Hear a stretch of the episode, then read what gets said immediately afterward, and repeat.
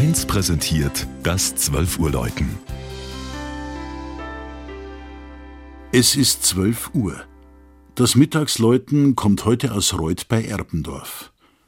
Das Oberpfälzer Dorf feiert in zwei Wochen den 300. Geburtstag der katholischen Filialkirche St. Katharina. Regina Vanderl über ein kleines Dorf mit erfreulichen Entdeckungen.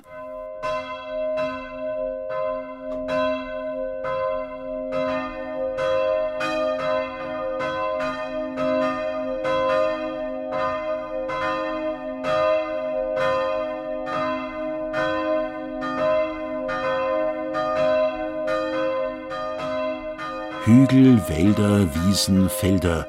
Reuth liegt hübsch eingebettet zwischen den Ausläufern des Steinwaldes und dem Naturschutzgebiet Waldnabtal. Zwei Türme prägen den Ort. Der runde gehört zum Reuther Schloss, der eckige zur Kirche. Beide sind auch insofern verbandelt, als die Kirche einmal Schloss und Hofmarkskapelle war. Während aber das romantische Schloss nur von außen zu besichtigen ist, steht die 1717 erbaute, von außen schlichte Barockkirche zum Glück offen, denn sie birgt eine Überraschung. Zwei geschnitzte goldene Akanthus-Altäre, die Kunstpilger aus dem In- und Ausland anlocken. Der Hochaltar ist wie eine Monstranz gestaltet und dicht von filigranem Schnitzwerk umrahmt. Den Akanthusranken sind Sonnenblumen, Rosen und Distelblüten aufgesetzt, durch die das Licht vom rückwärtigen Fenster fällt und den Hochaltar fast schwerelos erscheinen lässt. Die Altarbilder zeigen die heilige Katharina von Alexandrien und die heilige Sippe.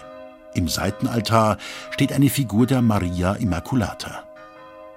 Den Zusatz bei Erbendorf bekam Reuth nach der Mitte des 19. Jahrhunderts verpasst, wohl aufgrund des häufig vorkommenden Ortsnamens Reuth.